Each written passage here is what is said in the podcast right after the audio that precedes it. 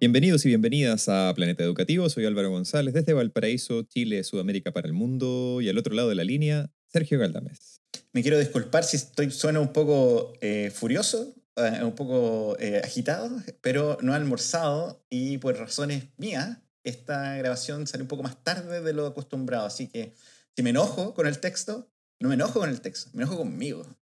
oye, oye, buena semana para la casa Galdames Bravo. Se, mm, se terminó la tesis la Paulina. Un aplauso para Paulina, que terminó su tesis. tesis doctoral. Uh, la terminó, se aprobó, está ahí, ya tiene el título, dio el viva, todo bien. No, no, just kidding. Ah. Pero, pero ya terminó todo lo escrito, así que está en, está en proceso de, de, de, refinar, refinar, lo último y se va a mandar en unos, días. Entonces, no, este que nos pasó muy, muy estúpido porque salimos como a celebrar, no, no estamos encerrados hace mil años y salimos, fuimos a Viña. Y yo era como, fui como súper romántico, así como, eh, oh, echo de menos la gente, echo de menos la comunidad, tanto aislamiento, tanta cuarentena, qué rico ver personas caminar. Dos minutos. Dos minutos y ya estaba como, odio a la gente. ¿Por qué olvidé que la gente es horrenda? Me tocó un viejo en el tren que ibas viendo una serie que voy a decir que era como pucha, no sé, cómo está Amsterdam, Hospital Amsterdam, eh, Amsterdam la lleva, no sé, en el oh, celular, ¿Ya? a todo volumen, todo el viaje para allá. Y como audífonos, loco. Como, ¿cachai que hay audífonos? Como que no quiero ver esta serie. No quiero. Yo ya me puse los míos, toda la cuestión. Pero mientras como decía, oh, está, está en la vida, dije, como, ¿por qué olvidé que la gente es horrenda? Como que, se, como que había romantizado tanto que echaba de menos la comunidad que se me olvidó que la gente es horrenda. Y eso es mejor que el loco con el reggaetón o con la cumbia, que estaba acostumbrado de antes. Pero no estaba preparado para esta nueva como generación de personas que tienen series en sus celulares y que dice, I don't care, voy a poner el volumen al máximo. Álvaro González, ¿cómo estás? Eh, no tanto odiando a la gente después de, de lo que comentas, pero eh, es, es, justo decir que esto es algo que tú sentías antes de la pandemia, no es, una cosa que sucedió ahora solamente. Así que eh, eh, para toda la gente que nos está escuchando, Sergio los odia sin conocerlo. Sí, es básicamente. así. Es así. Oye, eh, hay un par de cosas interesantes que quiero comentar del día, el día de hoy. Estamos grabando el sábado 5 de junio de 2021 por si nos están escuchando en el futuro o en el pasado. Y, ¿what? Y eh, hoy creo que, si no me equivoco, se celebran los 30 años de, eh, de que Colo Colo obtuvo la Copa Libertadores de América. Buena, grande, somos los más grandes. Yo soy del Colo, así que sí, entiendo fútbol. Fue un, fue un, momento, fue un momento de unión nacional eh, frente a Olimpia de Paraguay, un, un triunfazo en, en, en, el Estadio Monumental y eh, así que hay que decirlo, a pesar de que uno no es hincha de, ese equipo incoloro, eh, es importante recordar que, que alguna vez en Chile se ha ganado algo. Yo, y entiendo que, que jugaba Bartichotto y que Bartichotto, hacía goles y yo conocía a Bartichotto, Álvaro. Yo te conté que nos pegamos un ah. karaoke una vez. Cierto, en, en, el, en el medio estadio de la granja, en la gradería, ¿no? En un cuarto de estadio de la granja, sí. Aguante la granja. A propósito, saludos a Alexis Moreira, hincha curicano, que, no, que seguramente es fan del show también. Curi, curi. Oh, no, no lo voy a hacer, pero, pero siempre lo sé. Y lo otro que hoy día estamos grabando un poquito más tarde, como decía Sergio, porque él se equivocó, todo es culpa tuya. Y eso, eso significó que tuve que decirle que sí a unos amigos que nos necesitaban ayuda para cambiarse de casa. Em, así que estoy súper cansado de acarrear cocinas y lavadoras, pero nada, pues gracias Sergio. No, me, me, arruinaste la excusa para no hacerlo. Dejen de hacer estas cosas. No, no, no pidan ayuda a sus amigos para cambiarse de casa. Eso es cruel, eso es horrendo. Contraten a alguien. ¿ya? Si hay gente profesional que va a hacer esto mejor, más rápido, y va a ayudarles en esta economía horrenda. No nos hagan pasar por esto. Yo, Álvaro, tú sabes que me estoy cambiando de casa, no te voy a avisar. Te voy a decir, aquí está la casa ya cambiada, loco. Aquí estoy. Aquí hay unas chelas frías, no tibias hay una pizza hecha en casa, no comprada en un supermercado de premio. Gente horrenda, no. Estoy, estoy muy odioso. Dije al inicio que iba a estar odioso, lo estoy diciendo. oh. Sí, sí, es verdad, estáis súper odioso, así que yo creo que mejor avancemos un poco. Avancemos, avancemos. el, el, tema que tenemos hoy día, esto es súper importante para quienes nos están escuchando, para todas nuestras amigas, amigos y amigues, es una recomendación que nos llegó de un fan del show también, ¿no? Sí, y tú también puedes hacer tus recomendaciones. Escríbenos en Twitter y digo, oye, ¿sabes qué? Estoy leyendo este texto y me gustaría sus opiniones. O estoy haciendo un magíster y tengo que leer esta cosa de liderazgo pedagógico. ¿Tienen algo? Quiero saber más sobre este tema. ¿Se le ocurre alguna cosa? Y este fue el caso. Nos escribió un, un, un yogurín del liderazgo educativo, un, joven, una joven promesa, la joven promesa de Chile, eh, Gonzalo Muñoz, quien estuvo, en, el, estuvo en, en un programa anterior y nos dijo, oye, este paper tiene, tiene sabor a planeta educativo. Y tenía razón, tenía razón. Este paper se llama, y esta es la famosa sección, Sergio traduce el título del paper en inglés a español en vivo, se llama Comportamientos del favoritismo de directores escolares. La percepción de los profesores sobre las causas y consecuencias del favoritismo en Turquía. Uh. Lo hice. Creo que lo hice bien, creo que lo hice bien. Sí, lo hiciste bien después de casi 60 capítulos. Creo que lo lograste. Yes. Sí, e este, este es un texto que eh, es bien, vamos, ustedes saben la, la, la tipología de textos que hemos revisado antes ¿Este es un texto que tú dirías, Álvaro, que es cebolla o que es rústico? Es lo, más rústico que podrías encontrar. De rustics, de rustics. Totalmente, eh, totalmente. Eh, y, creo que es importante destacar eso porque, eh, pucha, nos gusta leer paper rústico. Cuando decimos rústico no lo decimos de manera denigrante, para nada. No, es, muy, es, es muy accesible. Cuento una historia como bien interesante sobre Turquía, lo que está pasando allá, pero antes de describir los temas centrales de este paper, Álvaro González, ¿tú has sido víctima o victimario del favoritismo en tu vida profesional, laboral o social? Voy a decir, ¿sabéis qué? Yo al principio te había dado una respuesta y la voy a cambiar un poco. Eh, yo he sido eh, beneficiario del favoritismo y esto es algo que Jimena me lo recuerda todos los días de mi vida. desde que estamos juntos, que son algo así como unos 16 años ya, a esta altura, 15 años. Eh, todos los días de mi vida me recuerda que yo soy beneficiario del favoritismo por ser hombre, por tener un tono de voz que hace, que hace pensar a la gente de que sé de lo que estoy hablando cuando la mitad del tiempo no sé de lo que estoy hablando. Y tú sabes muy bien acerca de esto. Yes. Em, y además, eh, pucha, hemos tenido la suerte tú y yo de trabajar con gente que nos ha tenido N confianza, eh, N confianza en, en darnos eh, tareas que son difíciles. La hemos podido sacar adelante, pero eso igual a, veces genera, mm, genera resquemor también en los equipos cuando a algunas personas se, le, se les da siempre el favor y a otras mm, todo lo contrario. Es más, y ahora que él te escucha, porque esto hablamos de favoritismo en el espacio laboral, pero a lo largo de, la vida uno tiene estos momentos, cada vez en, cualquier espacio social uno puede ser víctima o victimario o, disfrutar de, esto. A mí me pasaba cuando junta, eh, cuidaba autos cuando chico. Sí, cuidaba autos, Álvaro. ¿ya? No todos tuvimos la vida de, cuna dorada que tuviste tú, ¿cachai? Yo trabajaba desde los cinco años cuidando autos en cementerio, que después entendí que era una especie de mafia, porque era como, si no quiere que le cuidemos el auto, le vamos a rayar el auto. Eh, que me elegían a mí de repente, como frente a mis, frente a mis, eh, mis compañeros de, de, sindicato. Eh, y se enojaban mis compañeros de sindicato. Es que yo tenía como, sabes, esas orejas tan grandes que, que, cautivaban a la, gente. Pero, pero este, yo creo, mira, a medida que, a medida que avancemos... eran los rulitos, eran los rulitos. A veces, a veces los rulitos, a veces las orejas, no te voy a mentir. Em, pero creo que este paper se disfruta mucho mejor si lo, lo conversamos y, y, para que las personas que nos están escuchando, si puedes analizar eso antes. Como trata de ubicarte en una situación laboral donde ha existido favoritismo. Tal vez tú lo, tú lo disfrutaste sin darte cuenta o tal vez tú lo ejecutabas sin darte cuenta. Pero trata de pensar en el favoritismo en tu vida laboral y va a ayudar a mucho a, como a unir los puntos sobre, sobre este texto. Este es un texto, como decíamos en el, en, el, en la intro de Turquía, describe, describe lo que piensan los profesores sobre la, las prácticas de favoritismo de directores. Entonces, es, muy, muy del, del, ADN de nuestro, de nuestro paper y cosas como, como que creo que son interesantes antes de, antes de contar del paper. Eh, es que algo que me encantó es que uno de los autores eh, tiene apellido Aslam eh, no, no, exactamente a Slam, pero se escribe muy parecido a Slam. Y tú sabías, Álvaro, que yo soy un fan de Narnia. Aguante Narnia. Sí, ahí eh, es interesante pensar que eh, en Turquía últimamente, y lo, lo comentábamos también cuando nos llegó este artículo, han estado desarrollando una línea de investigación en liderazgo súper interesante.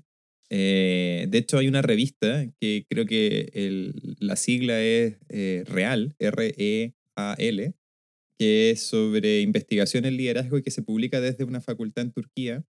Em, me ha tocado revisar algunos artículos que envían a esa revista y, y, están sacando investigación muy, muy interesante de una zona del mundo que, por estar en Europa, eh, generalmente está muy eh, a la sombra de lo que se hace en países como Holanda, eh, Reino Unido, Francia y, bueno, particularmente Holanda, Alemania y Reino Unido, yo diría como al menos en temas de liderazgo, eh, son, son como que le hacen sombra a estos otros países mm. de, Europa del Este, digamos. Sí.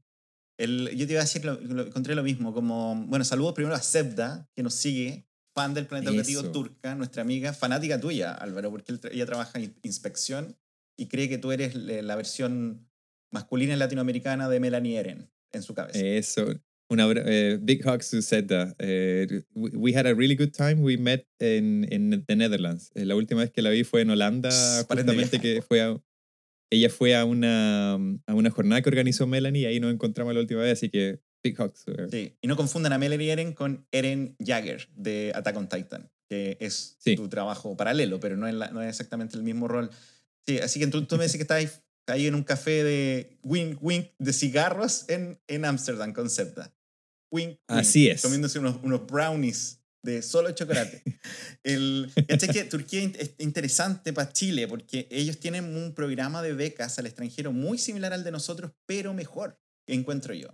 Porque, mm, bueno, es discutible, pero lo que, lo que es interesante es que la gente que gana la beca para estudiar magíster fácilmente obtiene la de doctorado pero con el compromiso de volver al ministerio como de, de donde saliste. Entonces, nuestros compañeros que hemos visto vuelven al Ministerio de Educación o tienen un puesto asegurado en una universidad que, para que integrar lo que aprendieron y muchas veces lo que, lo que sus tesis o proyectos tienen que ver con una política pública que quieren mejorar. Por ejemplo, el caso de SEPTA, que quiere apoyar el, la instalación de, de, esta, de, esta organización de inspección escolar, eh, basada un poco los aprendizajes y fracasos de Inglaterra. Pero nosotros no tenemos eso, entonces vamos, estudiamos y después, uff, cesantes. Eh, eh, eh, o al menos ansiedad absoluta, como, como la que yo viví el año pasado. Pero, pero estoy súper de acuerdo contigo, estos, estos autores son, han escrito harto sobre el tema del liderazgo y este paper em, habla de, como les decíamos al comienzo, de como una percepción, es bien descriptivo, no hay, no hay, no hay mucho descripción de lo que piensan estos profesores sobre el favoritismo. Sí, creo que el, cuando nos referimos también a que este paper es rústico, este artículo es rústico también es porque eh, identifican muy claramente cuál es el problema de investigación que quieren, o la pregunta de investigación que tienen, que es básicamente cómo se expresa el favoritismo, cuáles son sus causas y cuáles son sus consecuencias. Y hacen un diseño súper simple con un, con un marco conceptual muy claro, que es este, este, esta teoría de, del intercambio eh, líder-seguidor, creo que era que tiene el eh, nombre más sexy ever en inglés. LMX. Es como que fuera un rapero. Es un rapero. Es como DMX, pero LMX. LMX. Buenísimo. Y, y, eso como que ayuda muchísimo también a que uno como lector entienda cuál era como el, el, el marco mental que tenían los autores cuando hicieron este, esta investigación. Y te da a entender también que para hacer investigación en educación, y esto es como un mensaje para, para las personas que no están escuchando, que son profesores, directivos, gente que trabaja en colegio o que trabaja apoyando colegio, hacer investigación no es tan elegante como lo hacemos parecer nosotros los académicos o las académicas. A veces puede ser bastante más simple de lo que, de lo que parece y cualquier cosa pequeñita que uno pueda investigar y sacar algunas conclusiones es ya un gran logro. Sí, tú sabes que yo estoy en contra de esos acercamientos. Mi, investigación es lo más chabacano posible tengo mi, mi meta es usar el título de todas las películas Marvel para describir algo. Y lo hice una vez con Black Panther, una vez lo hice con Juego de Tronos, lo hicimos con Harry Potter, pero estoy expandiendo la tontera al máximo. Pero, pero sí, este es un estudio, eh, yo me, me río me, cuando los leo porque creo que la palabra es mucho más compleja de lo que es, pero es un estudio fenomenológico. Pero lo que realmente es, un poco describen las percepciones de la gente sobre algo, en este caso esto. Mi único comentario antes de hablar de, tal vez de los dos grandes ah, temas de que, que revisa el paper es contarles que el paper hace esto y cuenta un poco de Turquía y creo que es interesante para personas que no, no conocen Turquía, yo no conozco Turquía, pero Imperio Imperio Romano de Oriente, Constantinopla, todas las cosas están por ahí, así que es como... Los, otomanos. Otomanos, eh, ¿por qué no? Age of Empires, toda esa cuestión. Age of Empires 1 y 2. Em, la versión nueva, jueguenla, es excelente. El, pero Turquía es enorme en comparación a Chile, y esto como que lo, lo saqué aquí de... Pues saqué, te, te, dije, subrayé el texto y tomé apuntes. Estoy muy, muy, muy... Como, como, como muy profesional hoy día, pero más o menos siete veces Chile. Ya en, tamaño de en población tienen 82 millones de personas, pero el sistema educativo eh, es como siete veces en cantidad de escuelas y en cantidad de profesores. ¿Ya? Entonces es como, ¿por qué noté? Eh, no, no noté. ¿Por qué, no, ¿Por qué confío en mí, mi apunte? Estoy cranky. eh, pero son un millón, son un millón de profesores más o menos, un millón doscientos profesores, en Chile son como doscientos mil.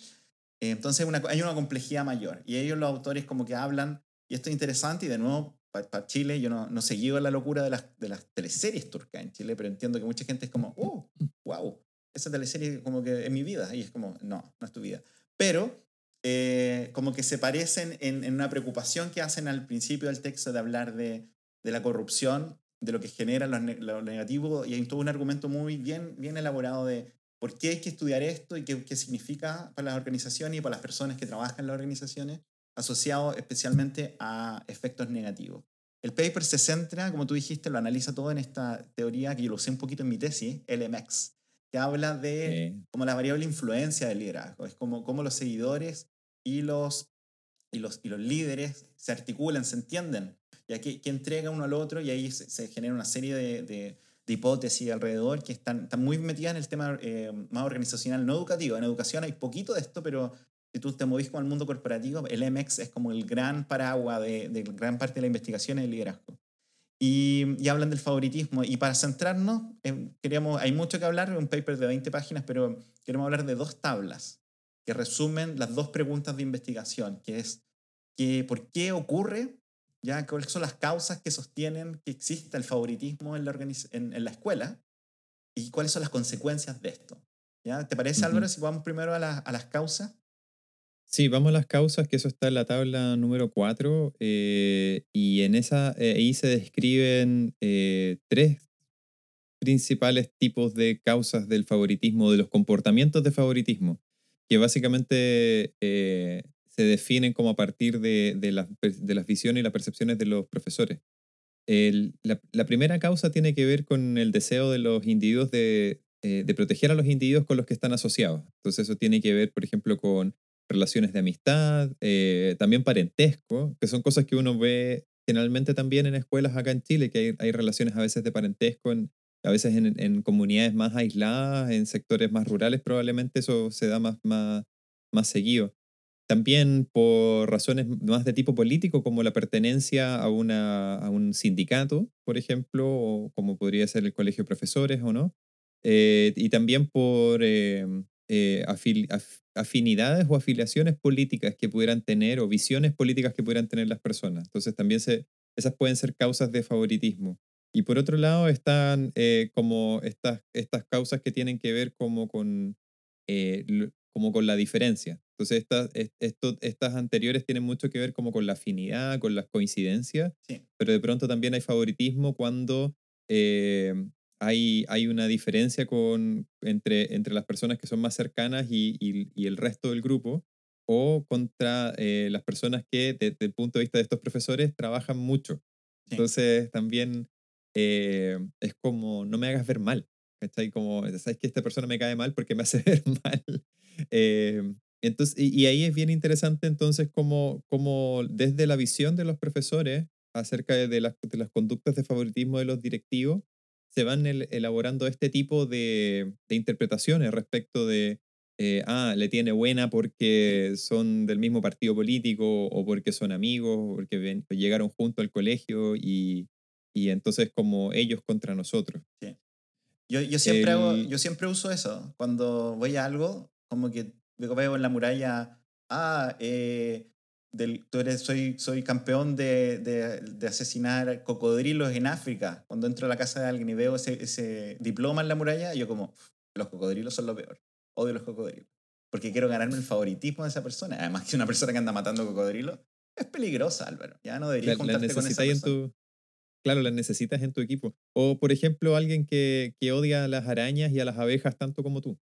Son coáticas, pero ¿por qué me atacan? Entonces, si yo no le hago nada. De hecho, he, he, salvado tres abejas en, en, no sé, en mi vida. ¿Ya? ¿Y cuántas abejas me han salvado a mí? Ninguna. O sea, están en deuda, cabrón. El, claro. Yo, yo, me acordé de estas causas cuando mm, me ocurre mucho. Mira, aquí hay un, hay, un, hay un tema que aparece en la literatura de liderazgo que es el tapping. ¿ya? El tapping es, un, no, sé, la tap es de tocar, ya es como shoulder tapping, este tocan en el hombro, que es la... Aparece mucho en la literatura de carrera, tanto para profesores, pero especialmente para directores, que habla de, de que alguien que te tiene buena te invita, te reconoce como potencial líder. Por lo tanto, te, te tocan el hombro y te dicen, Álvaro, tú vas a llegar lejos. Y ahí se tapen a veces eso, o a veces tú vas a llegar lejos, por lo tanto te vas a meter en este curso, o tú vas a llegar lejos, ahora te voy a dar este proyecto en la escuela. Entonces aparece usualmente vinculado a la literatura positiva. Yo encontré mucho tapping en mi estudio doctoral, cuando, eh, entrevisté a como casi 30 directores, y muchos de ellos partieron su vida porque alguien los tapió. Entonces que alguien les dijo, ¿sabes que Cuando chicos, cuando eran como 20 años, cuando habían partido recién como profesores, tú tenías eh, el ADN de líder, tú vas a llegar lejos. Y esto al mismo tiempo es favoritismo. Entonces, como, entonces lo, encuentro interesante porque, lo, como tú lo presentabas al, al, inicio, hay cosas como, como, como argumentos más positivos, argumentos como más neutros y argumentos más negativos sobre esto. Y hay uno que cruza esto, que es el tema de formar o identificar y potenciar líderes al futuro. Entonces, creo que el, como que el análisis es, es, bien complejo. De, es, bueno el favoritismo? ¿Es malo el favoritismo? Creo, creo que abre eh, ciertas preguntas.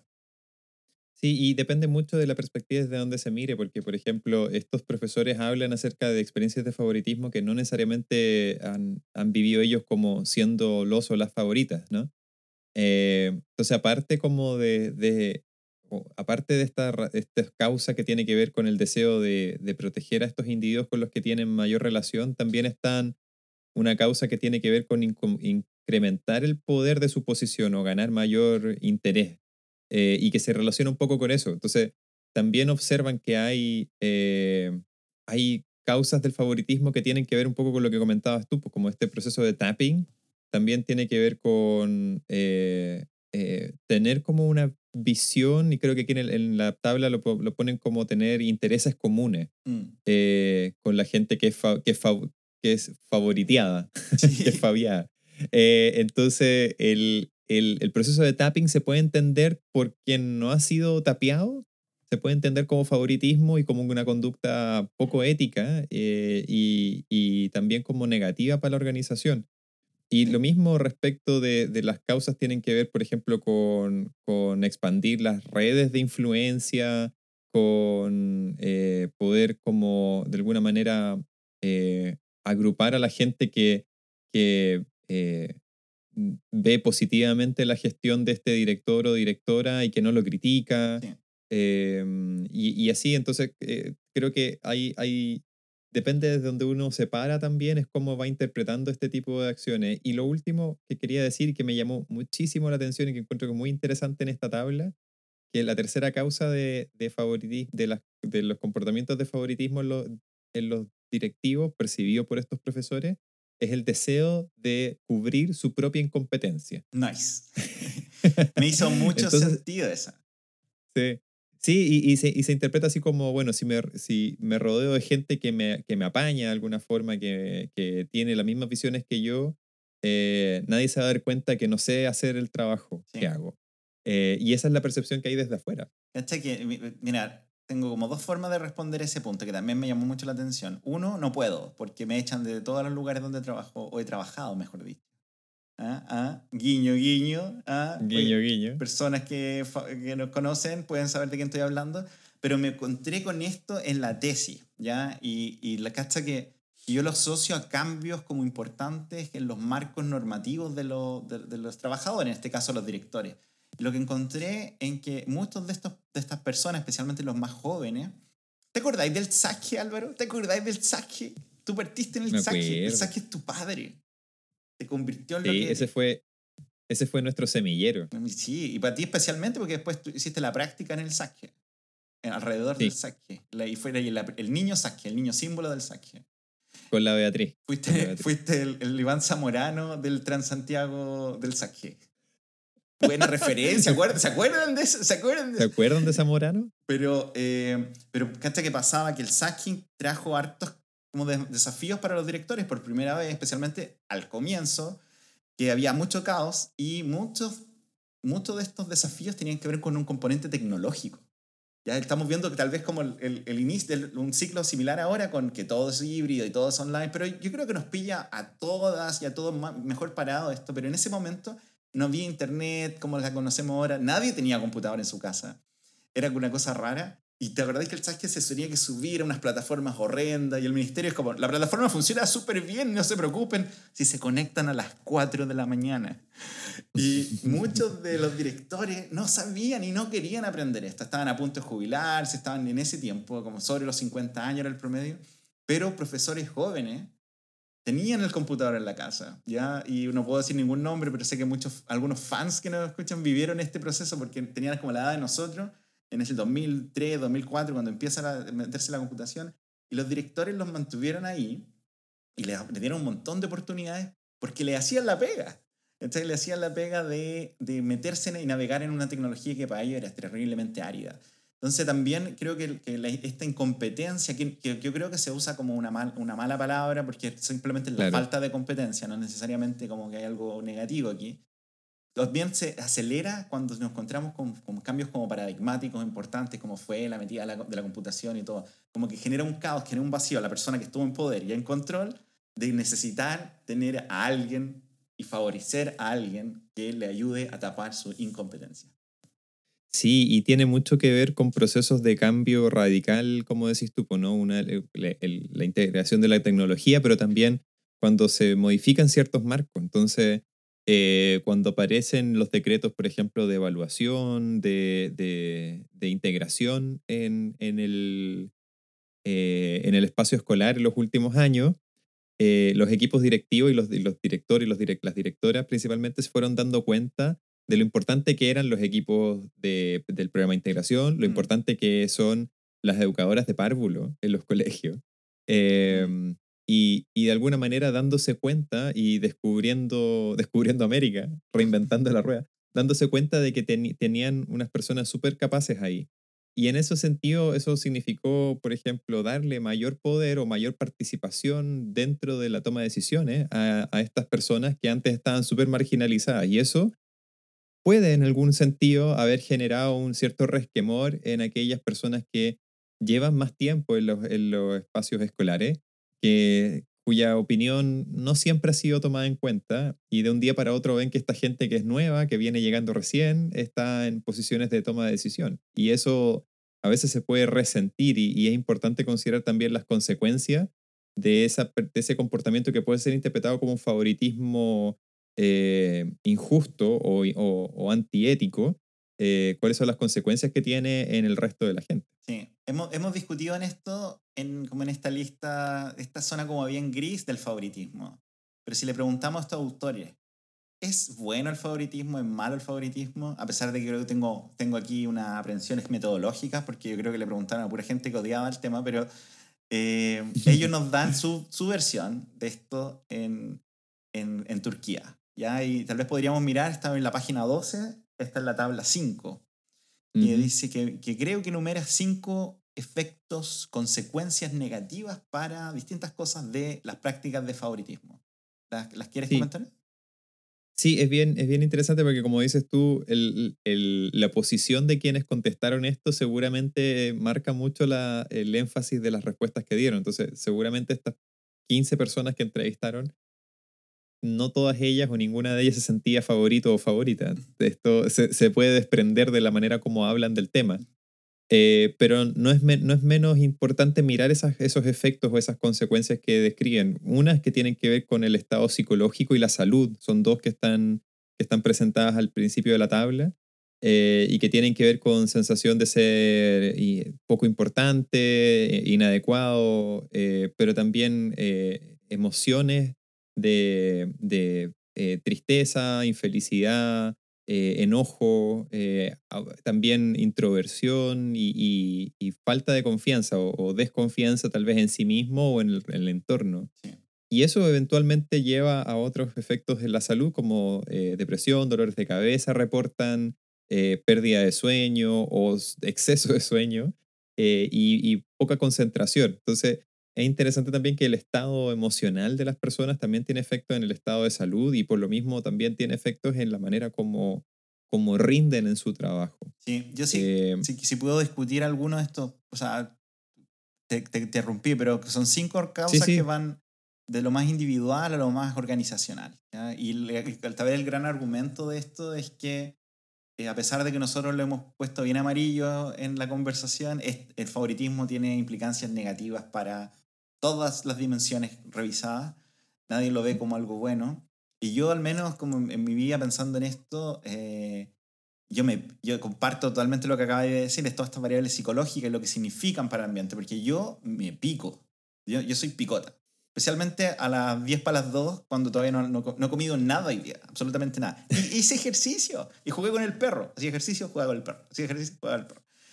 Eh, pero eh, yo me pico y me descomprometo con la organización si veo, y, no, no, voy a dar el ejemplo, porque, mm. uy, Dios mío, quemaría demasiados puentes. No estoy preparado para quemar todos los puentes aún, soy muy frágil eh, laboralmente. Pero frente al último lugar de trabajo había un favoritismo y yo fue como, me tengo que ir de este lugar. Me tengo que ir de este lugar de trabajo porque ese favoritismo no está vinculado a desempeño, no era, no era meritocrático, era una tincada del jefe o de la jefa. Puf, lo hice. Súper neutro. Pero, pero me hacía mal, me, picaba, trabajaba menos, trataba de pillar, estaba, agresivo en las reuniones porque estaba como choreado. Pero lo que eventualmente me hizo es como irme del lugar, como que, como que el favoritismo me, mm. me hace. Y yo tal vez soy un trabajador mediocre, pero también esto pasa en trabajadores de alto desempeño que se van de los lugares porque, y tú sabes que yo estoy rayísimo con el tema de retención, que es lo que más veo, que prácticas de favoritismo sin querer pueden dejarla embarrada en otra parte de la organización. Eso es súper importante porque muchas de estas cosas se pueden, pueden estar produciendo sin querer, sin intencionarlo, como este, este favoritismo puede ser no intencionado de parte de los directivos y puede generar, como decías tú, que aquí describen las, las siguientes dos eh, eh, consecuencias en, en, el desempeño profesional y en el ambiente de trabajo, pueden generar problemas súper graves eh, a nivel individual, pero a nivel colectivo también. O sea, eh, de partida que gente que se, se, desconecta y empieza a rendir menos en su, en su trabajo, pero también va generando un ambiente de, de malas relaciones, de harto eh, como aquí le llaman gossip en inglés, pero harto, harto de, eh, de poca confianza, de muy baja confianza en el grupo, poco respeto, poca solidaridad y finalmente eh, también tiene efectos como quinto lugar en, en el éxito de la, del, de la comunidad, de la organización de alguna manera. Entonces, también esto puede resentir, eh, eh, no sé, la eficiencia o la eficacia del, del grupo y también eventualmente puede terminar afectando los logros de los estudiantes estamos llevándolo esto a efectos súper extremos, pero no, puede, no, no es extraño que las organizaciones escolares o las comunidades escolares pasen por ciertas crisis que tienen que ver con un elemento de relaciones que está a la base. Y esa crisis más bien explota a partir de unos malos resultados. Por ejemplo, perder una excelencia académica en un colegio público o subvencionado puede ser una expresión de un problema más profundo que hay eh, dentro de las relaciones y puede ser a causa de algunos comportamientos eh, involuntarios de favoritismo. Sí, estoy súper de acuerdo, porque esto es un área, cuando Gonzalo nos recomendó este paper, yo es que no, no, he leído nunca de esto, como que aparece entre medio de otras cosas, pero un paper solo sobre esto que, me, que a mí me, me, invita a pensar, o sea, conversamos esto con los líderes, conversamos esto con los directores, lo hemos metido en algún programa de formación, atento a estas cosas que, como tú decís, son medio invisibles, que no creo que haya maldad. En... De más que hay gente mala. Yo, de hecho, he trabajado con gente mala. una, una, persona una vez me trató de robar. ¡Dos personas! ¡Dos personas! Me trataron de robar plata, Álvaro. Ay, pero si te lo devolví. Te lo devolví después. Tuve que perseguir a las dos personas. ¡Ay, Dios mío! Ay, si no corrí tan rápido. era alta plata. bueno, pero um, este es para el podcast Planeta Educativo Dark Side para el Patreon. Porque, bueno, bueno pero, pero pienso en esto. Yo no lo he leído esto, no lo, no lo, no lo he analizado directamente en profesores, que, que, es el tema de este, de, este, de este paper, cómo los profesores ven a los directores. Pero es muy común esto, y también esto un, también un espaldarazo a, la, a, los servicios locales, o un llamado de atención a los servicios locales. Porque mm. muchos directoras, muchas directoras y directores cambian de lugar de trabajo porque no, no creen, no confían en las prácticas de los sostenedores. ¿ya? Y con mucha parte de, de, varios estudios, esto, esto, es un tema muy común de ciertas, ciertas directoras que, o directores que me decían, che, es que me tengo que ir de esta comuna porque yo no soy del partido político de la, de la alcaldesa de, de Villa... De, Villa del Océano, Villa del Océano. Uh, de, Villa Maipú. Pero no soy... No, soy, no, no, veo el matinal eh, Renace la mañana. Claro, como que no, no, no soy, no soy Woody, ¿cachai? Me tengo que ir. O al revés también me ha pasado, como que sabes que el, el, este alcalde es PS y, y sabes que le privilegia a los PS, ¿cachai? Entonces yo no accedo a los recursos. Yo me va bien, pero no hay un reconocimiento que me va bien. Me ponen el doble de presión que la otra persona porque la otra persona es del partido o se tienen buena, o como tú decías, en los contextos rurales, como, ¿sabes que el DAEM es el papá de la, directora del colegio, no sé qué? Entonces, como, demonios. Entonces, tal vez esto es una invitación, lo, miramos, lo decimos a los directores, pero también a los servicios locales que sabemos que escuchan este podcast. Pongan atención a no caer en prácticas de favoritismo que a lo mejor son bien intencionadas o no se han dado cuenta, pero pueden generar una, una destrucción de distintos elementos que, que enumeraste tú recién, pero a mí en particular quiero decir, los elementos vinculados al estado psicológico del trabajador y lo que significa para el compromiso organizacional, la posibilidad de, de retener a las personas o que se vayan de la escuela. Sí, yo creo que lo fundamental es pensar, y ya como para ir cerrando un poco la discusión del artículo, lo fundamental es pensar en eh, cómo se están leyendo esta, estas acciones que yo estoy llevando adelante con, con personas específicas, cómo se están leyendo por aquellos que no participan de esto. Y esto no es muy diferente a lo que puede suceder en una sala de clases. Nosotros como estudiantes, no, hemos sido, no tenemos la experiencia de ser profesores, pero como estudiantes sí vivimos la experiencia de lo que los gringos llaman el teacher's pet, el, el favorito del profesor. Y, ah, que el, el, favorito del profe, no sé qué, la cuestión. Se puede, se puede extrapolar eso a nivel de la dirección escolar y también al nivel de, del liderazgo de, de territorial más local del sostenedor.